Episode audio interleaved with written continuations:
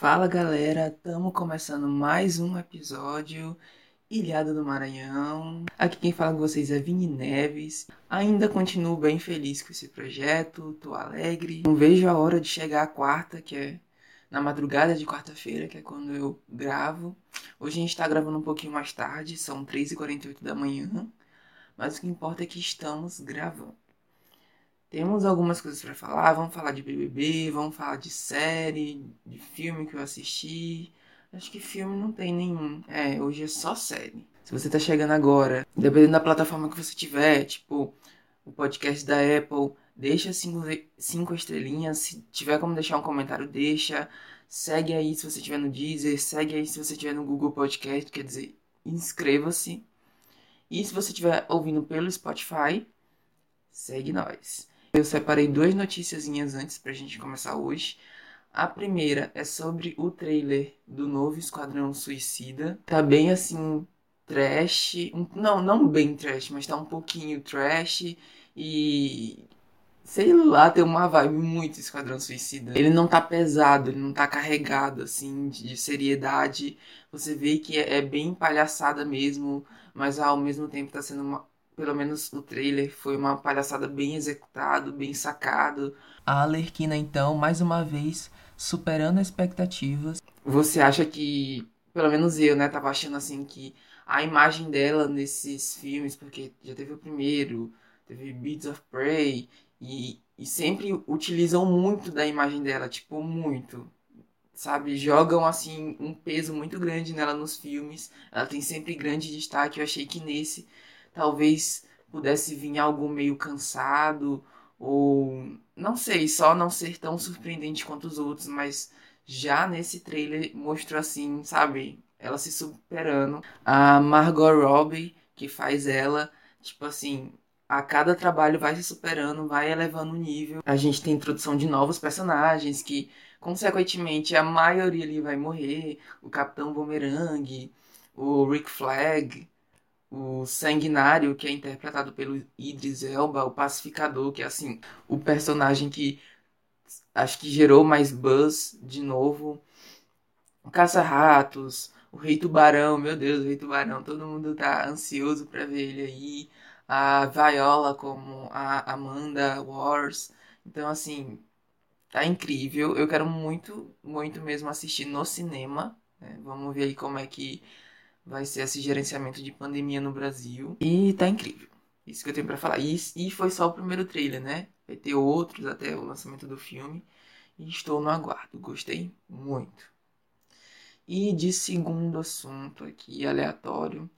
É, a gente já vai pesar o clima logo aqui no começo. Você, acho que você já sabe do que, que eu tô falando.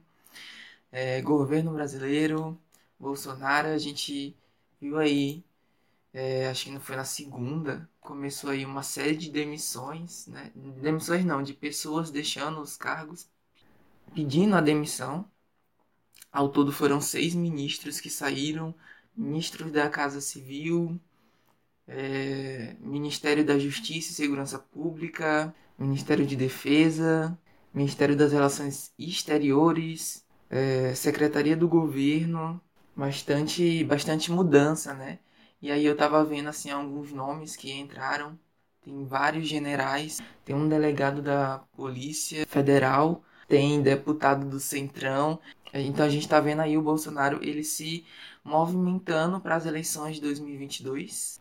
A gente sabe que hoje no Brasil o Centrão ele tá tendo um bom destaque, né? Ele tá dominando em tudo nas, nas eleições para prefeitos, aí o Centrão dominou na Câmara os deputados, o Centrão está dominando, no Senado o Centrão está dominando. Então a nova moda é o Centrão. E o Bolsonaro ele estava desalinhado com o Centrão. Ele iniciou o governo muito bem, porém ele foi se desalinhando ao ponto assim de, se desaproximarem. E agora, com essas mudanças, ele está tentando se reaproximar porque ele sabe que precisa do apoio para o Centrão. Ainda mais com o gerenciamento da pandemia, que fez com que ele perdesse vários dos seus apoiadores. Né? Então ele vai precisar realmente desse apoio do Centrão. Vamos ficar de olho nisso aí, né? E esperar que o, o Lula faça algum discurso a mais para ver se a gente tem um, um aceleramento nesse, nessa questão da vacinação, porque, nossa gente, eu fui olhar o, a porcentagem de vacinação aqui no Brasil e a gente não chegou nem a 10%, cara. Se eu não me engano, tava em 8,6, algo assim do tipo.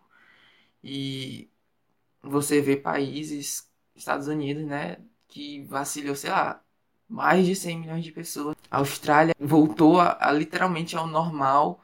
Né? Então, tá vendo aí mundo afora. A Índia tá bem melhor na vacinação que aqui no Brasil. E o que mais me deixa assim. É, sabe, grilado com essa situação é que a gente tem o SUS, que é um sistema que é referência no mundo. Tá? Para quem não sabe, é, as campanhas de vacinação do SUS é referência no mundo. É, os protocolos que o SUS faz, ele é seguido por diversos países né, nessa questão de vacinação e a gente está nessa demora. Mas claro, a gente sabe por quê, né? Tudo isso foi por conta do planejamento e negacionismo do presidente lá no começo da pandemia. E né, a gente está vendo os resultados dessas ações. Então é, é, bem triste, mas vamos ter fé aí que no, pelo menos no meio do ano assim se der pra gente, né, vagarosamente voltar, que não esteja tão ruim como está agora. E passando sobre essa notícia assim, ruim, péssima, deixando essa energia negativa para lá, vamos agora adentrar sobre as nossas resenhas barra comentários de séries da semana que eu tô assistindo. Vou dizendo logo que tem cinco, né? Bastante série. Aí você pensa, meu Deus, ele não estuda. Calma.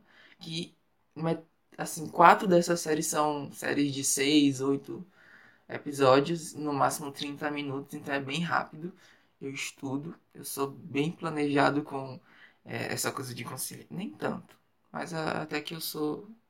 consigo assim um mínimo de planejamento entre estudar, assistir série, né, mexer no celular. Mas não tanto quanto eu gostaria. Mas enfim. Estou assistindo. Não, assisti na verdade Little Birds da Stars Play. Eu assisti porque eu gostei muito do trailer dele, porém a experiência assistindo não foi tão legal, porque ela tem uma vibe meio experimental, de, de uma coisa meio lúdica, e se passa assim. Nossa, eu nem sei onde é que se passa.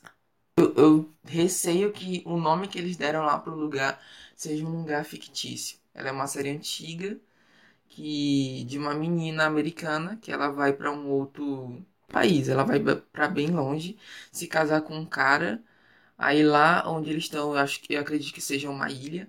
Aí nessa ilha ela tem assim uma coisa meio árabe, mas ela vai para lá para se casar com esse cara. Só que aí ela tem assim um, um problema psicológico que não fica muito claro na série qual é, ou eu não prestei atenção no que que seria. Aí ela vai lá para esse novo continente, aí lá ela se casa com um cara e tudo mais. Só que aí quando ela chega nessa ilha, o cara já tem um relacionamento com outro cara. E aí ela descobre que todo esse casamento foi um.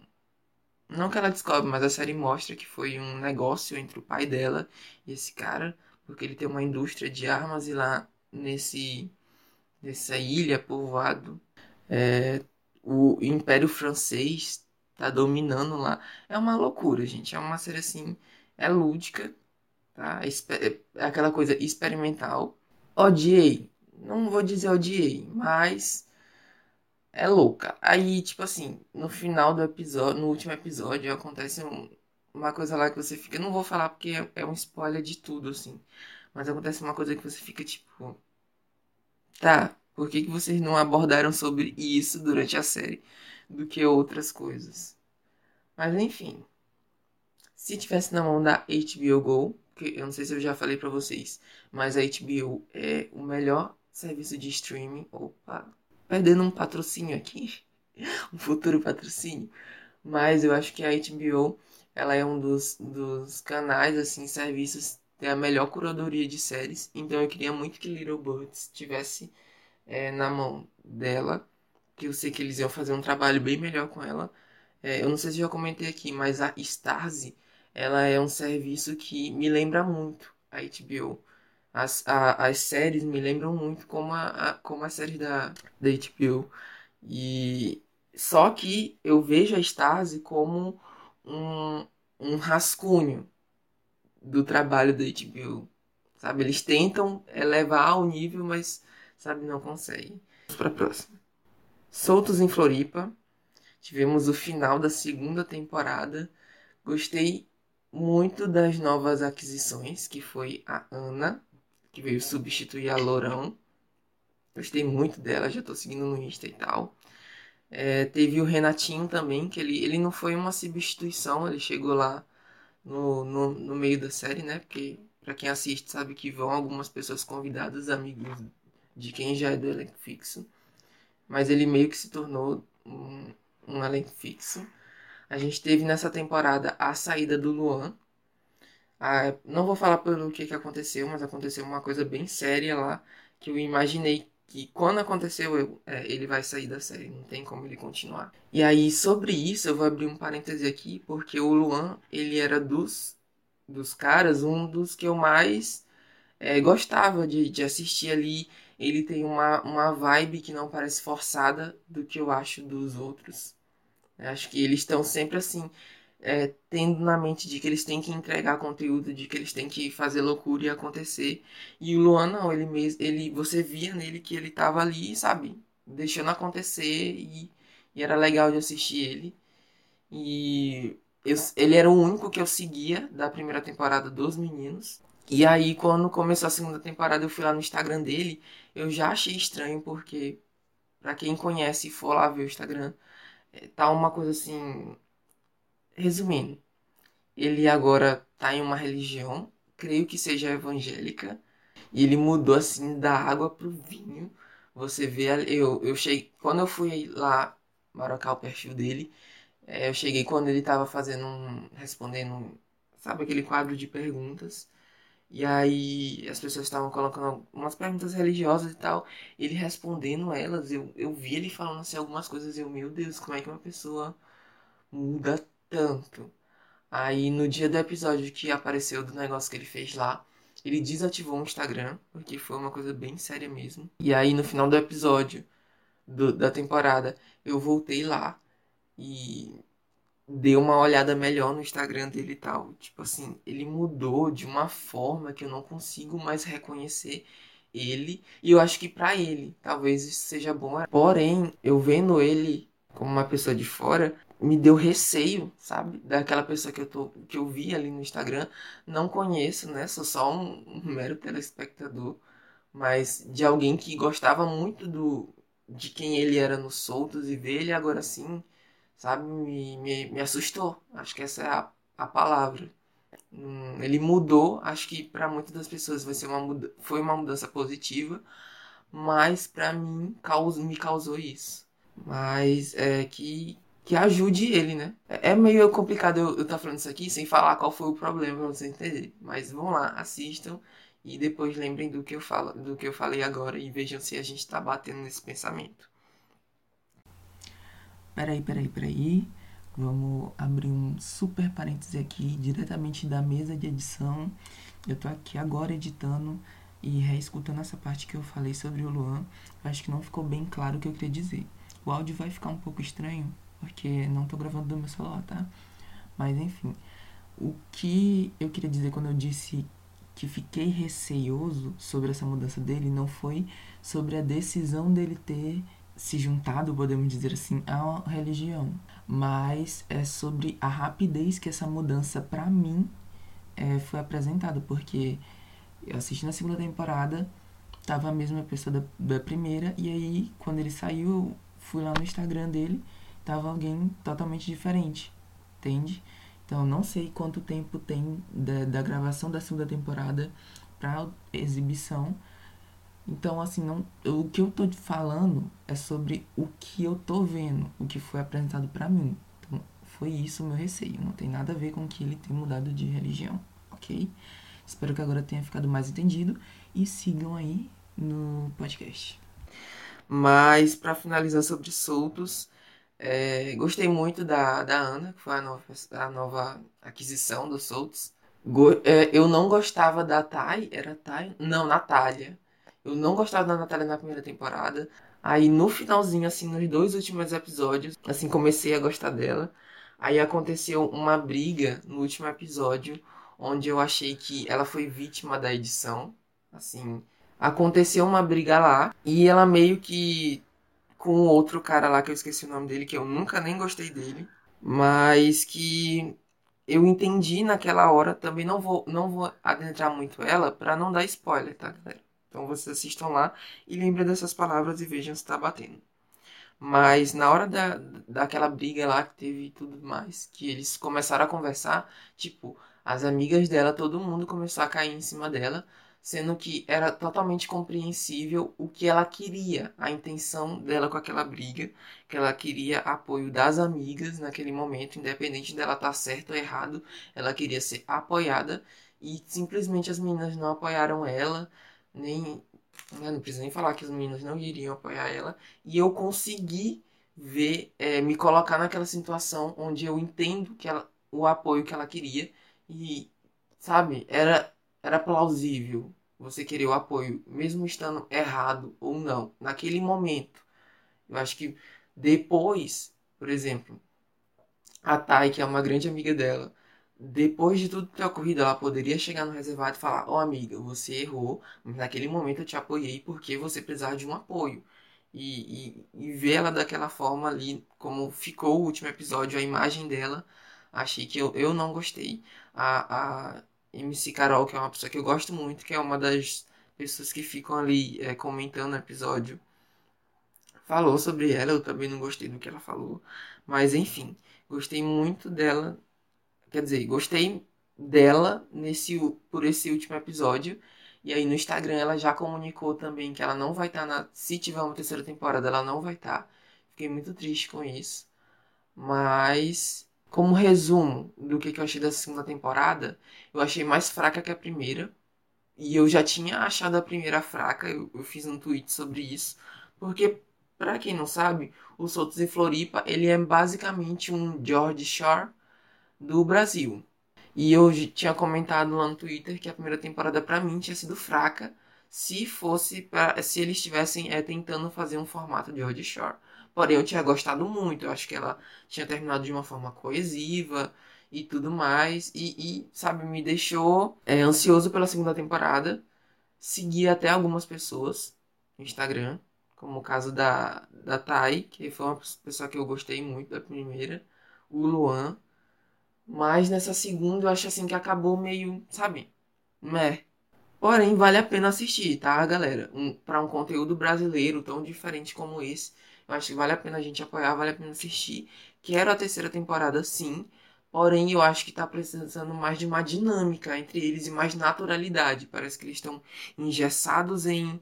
É, tanto na interatividade, não estão curtindo muito, e ao mesmo tempo eles estão é, engessados em entregar um conteúdo. Então, na progressão que as coisas acontecem, nas falas deles, às vezes não tem uma naturalidade. Mas eu gosto muito de assistir. Estou esperando pela terceira temporada. Terceira série, Run, da HBO.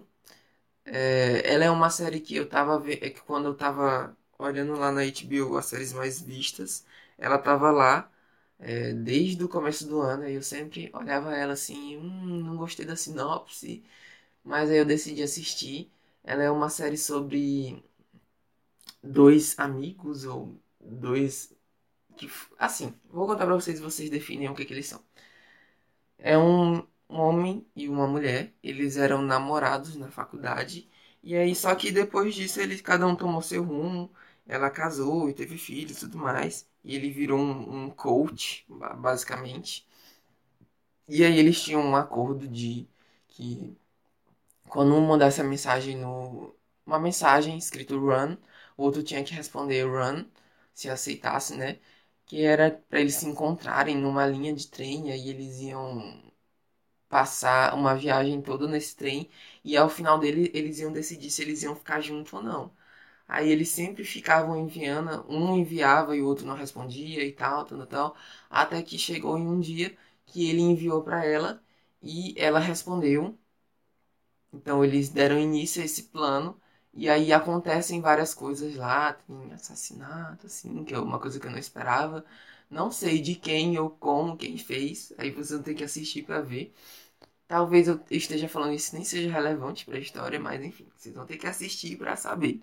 Mas eu meio que não entendi sobre o que, que a série quer passar, saca? É, é legal, é legal, porque ela é uma série rápida de 30 minutos, tem 7 episódios. Porém, não, não entendi a mensagem, sabe? O, o conteúdo ali daquela série. Talvez seja para é, decisões precipitadas da vida, talvez. Não sei se eu tô ansioso para uma segunda temporada. Acho que não precisa. De verdade. É, tem a, a menina lá que fez Fleabag, que escreve e atua lá. A Phoebe, acho que o nome dela é esse. Phoebe, não lembro o sobrenome. Ela tá lá, no, ela aparece nos três últimos episódios. É, três últimos ou dois últimos. É, é legal. Mas não sei se vocês vão ter paciência para assistir ela. Mas é legal. A quarta série é Mr.'s Flat, da, também da HBO Go. Ela já é uma série assim que eu gostei muito também nessa pegada de poucos episódios, de 30 minutos. É, ela é sobre uma mãe que o filho ele vai para a faculdade e ele não dá muita atenção para ela e ela viveu meio que em função dele. E aí quando ele, ele quando ele vai para a faculdade, ela meio que. Ela já é separada, então ela acaba ficando sozinha dentro de casa. E ela meio que começa a redescobrir o prazer e tudo mais. Aí ela viaja sobre uma coisa de se descobrir que ela gostava de. que ela gosta de meninas também, de mulheres. E aí também tem o outro lado do filho dela, que no colégio ele era tipo o maiorão, babacão, que tinha aquelas piadas toscas. E quando ele vai pra faculdade, ele descobre que é, o mundo não está mais nesse, nesse centro de piadinhas que não, não é mais válido. Então é, é, muito legal ver a dinâmica dele se encontrando nesse novo mundo.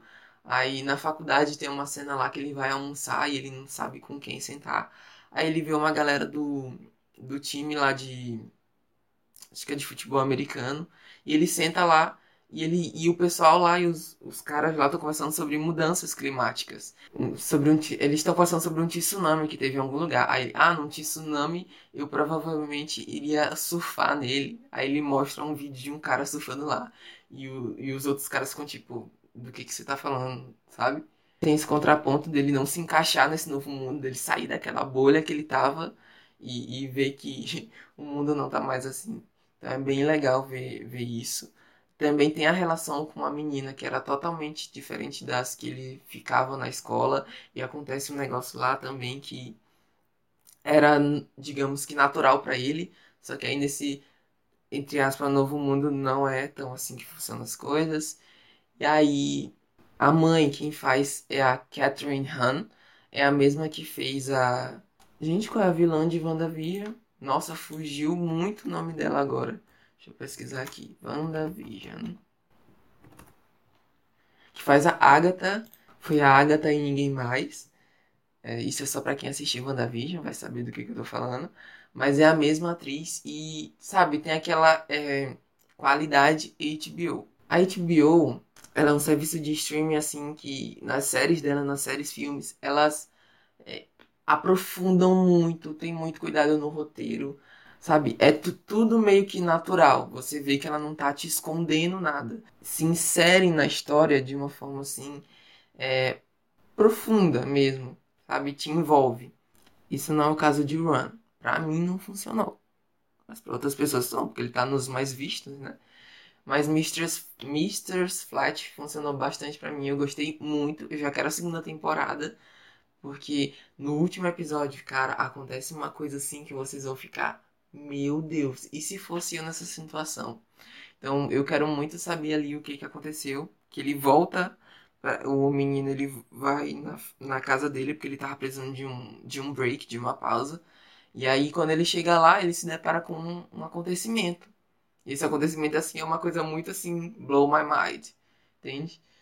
E eu quero muito ver o que que, que, que vai se desenrolar isso. Estou muito empolgado para a série, a série é muito boa. Eu não tinha dado nada para ela quando eu vi o, o pôster dela e a sinopse, sabe?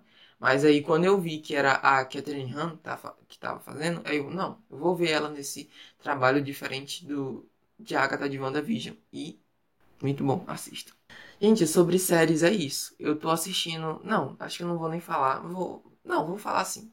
Um pouquinho. Tô assistindo também Generation, que é uma série da HBO Max. É o novo streaming da HBO, que HBO Go vai deixar de existir. Quer dizer, já deixou de existir em outros países. Aqui no Brasil só vai deixar de existir em julho, acho que é 11 de julho, mas é uma série que eu não iria assistir porque não gostei muito da sinopse quando eu li, mas o pessoal tava começou a falar no Twitter que ela era uma tentando bater de frente com a euforia, aí já aí sabe, pisou no calo ali, porque eu sou o maior defensor de euforia, para quem não sabe, euforia também é uma série da HBO.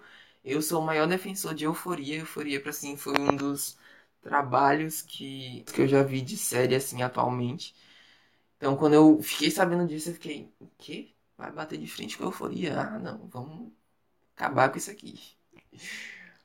E o pessoal também começou a, a viralizar algumas cenas da série. Eu, hum, vou assistir pra ver o que, se trata isso. Pra eu meter o pau no Twitter, falar que não tem nada a ver com euforia, que euforia mil vezes superior.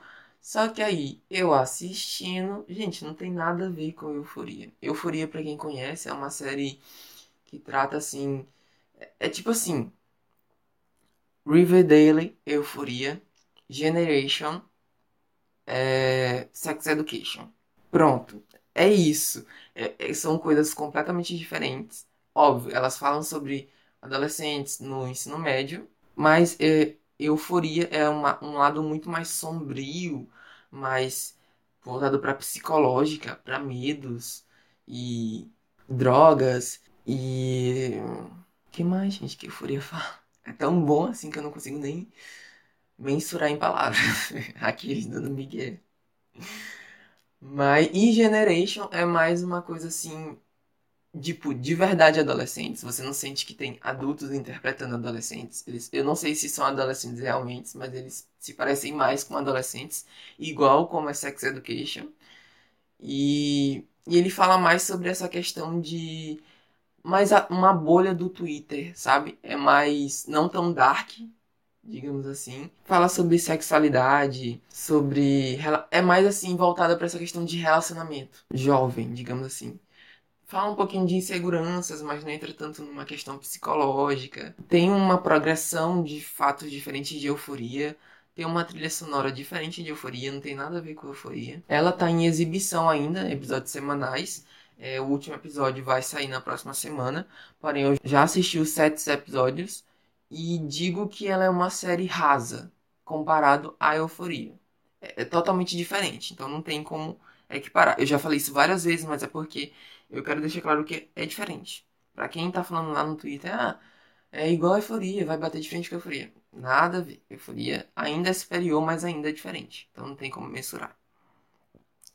Mas no geral, assim, eu não sei se ela é boa, saca? Ela é uma série. Assiste, sabe? É gostosinha de assistir. Mas se é boa ou não, ainda não. Vamos esperar esse último episódio pra a gente falar sobre isso. E a última série, Alta Fidelidade. Ela é da Stasi Play. Ela é uma série que eu namorava assim desde o ano passado para assistir. Porém, eu não tinha a Stasi Play e também é, a sinopse dela não não me cativava porque eu pensava que era uma série que se passava lá em 1900 e pouco. E não, é uma série muito boa. Como já falei, Stars Play parece rascunho da HBO e quando eu comecei a assistir, eu, cara, essa, essa série deveria estar tá na HBO porque ela tem 30 minutos também, série rapidinha, com poucos episódios. E ela é um tipo de série que você fica, cara, se ela tivesse 40, 50 minutos, eu não detestaria, porque ela é muito boa.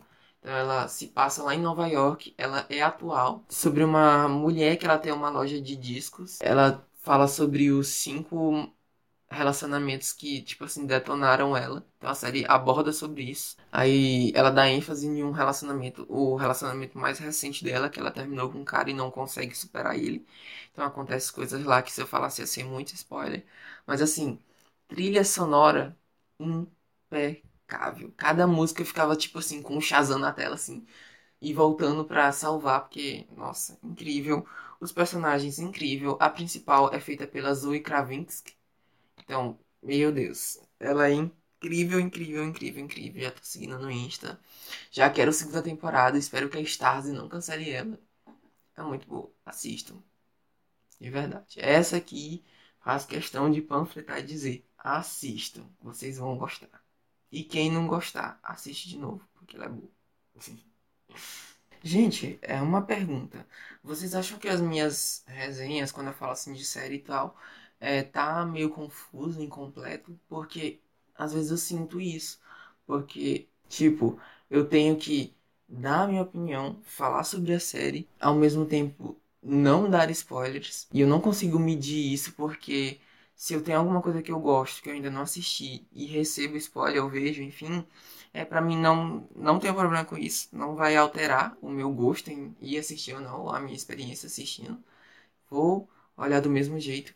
Tem pessoas que são pé da vida com isso. Nessa coisa de tentar não dar spoiler e dar a minha opinião, falar sobre o que, que se trata a série é às vezes assim tão tumultuado que eu acabo esquecendo de falar sobre o conteúdo da série. Se ficou assim um pouco confuso, liga não.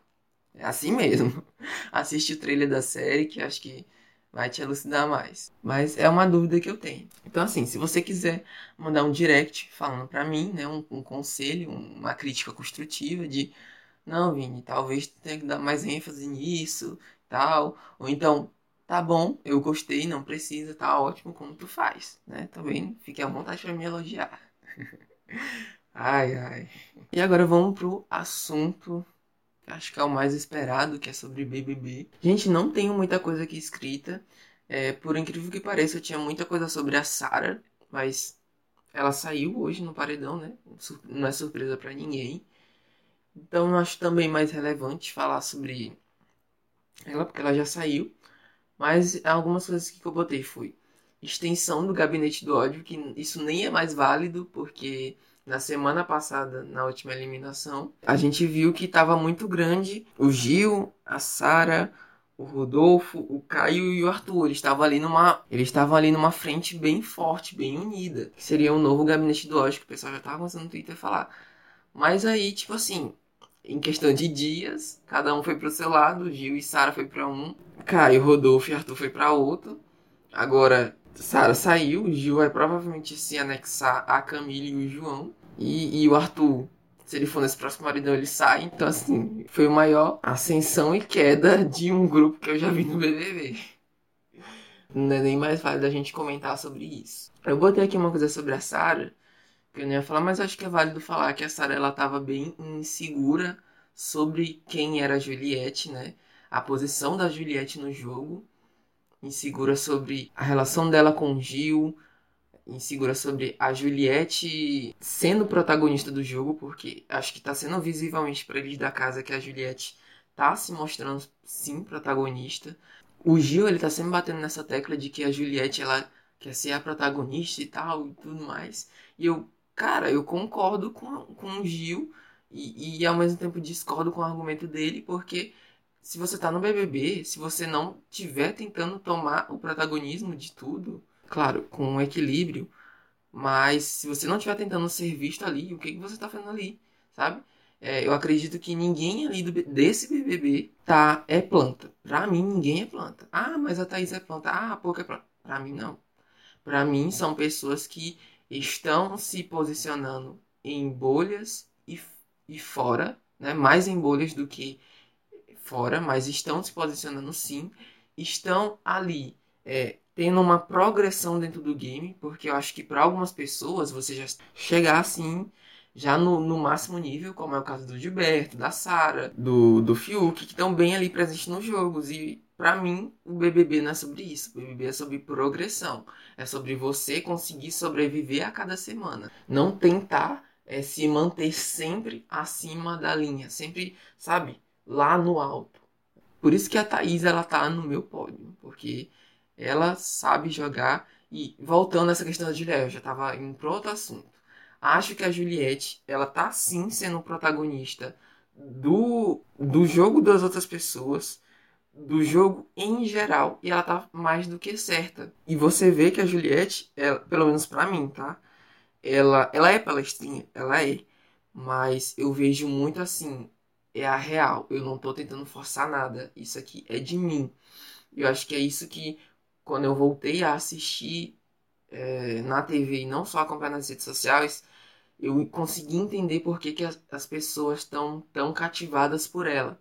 Porque por mais que ela seja palestrinha, por mais que ela interrompa as pessoas numa conversa, seja difícil conversar com ela, o protagonismo que ela encena ali é legítimo, é válido, é natural. Eu vejo isso. Se você não vê, problema seu. Mas eu enxergo isso nela e ela tá mais do que certa de ser assim. E o Gilberto, ele tá. Pra mim, o Gil tá assim porque ele quer ser esse protagonista que a Juliette tá. Que a Juliette é. Porém, falta controle nele mesmo. E é isso que ele não tem. Mas eu, eu gosto muito da, das posições que o Gil dá, porque de todas as pessoas ali, ele é o único que bota para fora e bota para fora até demais. Então, pode é uma qualidade muito boa, mas pode ser o próprio veneno para eliminação dele. Então, ele tem que tomar cuidado com isso. Mas estou gostando dessa parte que ele se posiciona assim. O outro, uma outra questão que eu botei aqui foi começar a gostar do João. Mais uma vez, depois que eu comecei a assistir pela TV, eu tô vendo que ele tá tendo aquele negócio que eu já falei, da progressão, da, do posicionamento do, do jogo no jogo, ele é bem cirúrgico, aonde ele se posiciona, ele é coerente, ele é cuidadoso e, e ele não tá tentando, quem sabe, ser um jogador como a VTube é. E a gente vai já falar da VTube, vocês vão achar interessante, eu vou falar sobre ela. Mas eu tô, tô começando assim a ver o jogo dele como você vai entrar no meu pódio. E ele já entrou, né? Ele tá no quarto lugar do meu pódio. Relembrando meu pódio. Juliette, Thaís e Camila. Ainda não decidi quem tá no primeiro, segundo ou terceiro. Elas estão ali, mas elas três compõem o meu primeiro, segundo, terceiro. Em quarto tá o João. E em quinto, tamo aí vendo Vitube ou Gil. Vitube. Meu Deus, tu falou mal da Vitube no episódio passado e tá colocando ela no teu pódio. Vamos já falar sobre isso. Na verdade, a gente vai falar sobre isso agora, que é meu último assunto. Eu tava vendo aqui que eu botei o do Gil na frente, só que eu já falei sobre o que eu tava achando sobre o Gil. Tô meio lá, meio cá, mas tô gostando dessa forma como ele se posiciona. E a VTube, a Vitória Tube. Gente, não é que eu tô começando a gostar da VTube.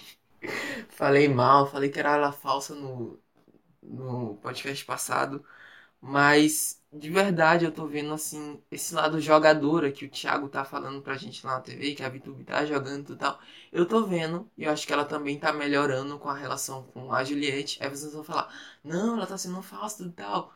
Gente, se ela tá sendo falsa, ou se ela tá atuando ali naquela relação, ela tá atuando tão bem que ela tá conseguindo me enganar. Porque eu tô gostando da forma como ela tá com a Juliette agora. E tô gostando dela jogadora tá saindo aí fugindo de paredão, fugindo de ameaças, né, intrigas. E tô gostando disso nela. Tá ali concorrendo com o Gil quem é quem vai entrar no meu pódio. No quinto lugar. Vamos ver no próximo episódio se eu já tenho decidido isso. Fiuk, ladeirando cada vez mais. É, Rodolfo e Caio. O Caio, gente, assim, eu vejo que às vezes ele se aproxima um pouco comigo, mas rapidamente ele foge Rodolfo não precisa nem comentar, né, gente? Eu vou bater nessa tecla sempre que desde o começo do jogo, desde quando nem saiu chamada, só mostraram assim a foto, no santo não bateu. Não é por nada que ele fez na casa, acho que as coisas na casa que ele fez só confirmaram, né? Nem agravaram, mas confirmaram é, essa não aproximação de, né? Santo não bateu mesmo. Então não tenho nem o que falar sobre ele. Pouca como o Thiago também falou hoje nessa eliminação, ela tá ali tentando se encontrar, ela tá nadando e ela tem uma, uma mesma questão do Caio. Tem horas que eu me aproximo tanto dela de dizer assim: você vai entrar no meu pódio. E do nada ela simplesmente sai assim. Ela mesma se, se joga lá para as últimas posições. Então tá bem confuso assim para mim. E eu nem percebi que Tipo, já estamos entrando no top 10, só tem um mês de programa aí pela frente. Eu nem percebi, juro pra vocês. Sobre é, essa edição tá sendo melhor que a do ano passado, não sei se melhor assim no prazer de assistir. Mas ela tá sendo muito te prendendo ali naquela narrativa. Mas eu não sei se o elenco desse supera o do ano passado. Acho que não. Não supera, né? Acho que já batemos o um martelo que o elenco do ano passado era muito melhor, bem superior. Porém, a, a narrativa que está sendo construída nesse BBB eu tô impressionado. Realmente é o big dos bigs em questão de narrativas. Todo mundo, eu tô vendo pessoas assim que eu nunca imaginei que votariam. E é isso, senhores. Terminamos o podcast de hoje. De hoje. Estamos aí com 47 minutos. na edição. Acho que vai ficar 40 minutos, não errei tanto esse. Que bom, né? Menos trabalho para mim é, editar. E é isso. Muito obrigado para você que chegou até aqui. Nos siga nas redes sociais. Ilhado no Maranhão. A minha, pessoal, Ivine Neves, Ivine Neves. Estamos com um Pix colaborativo para quem quiser ajudar para a compra de um microfone. Tem lá no Instagram do Ilhado. Você tem o QR Code, onde pode né, escanear, e tem um e-mail lá onde você pode enviar o Pix. No valor que você quiser, no valor que você puder ajudar. Tá? E é isso. Muito obrigado pela, pelo acompanhamento. Se você estiver chegando agora, por favor, não desiste, continua aí, ouve os outros episódios, maratona, e a gente vai estar tá tentando sempre melhorar. Beleza? Muito obrigado, tchau.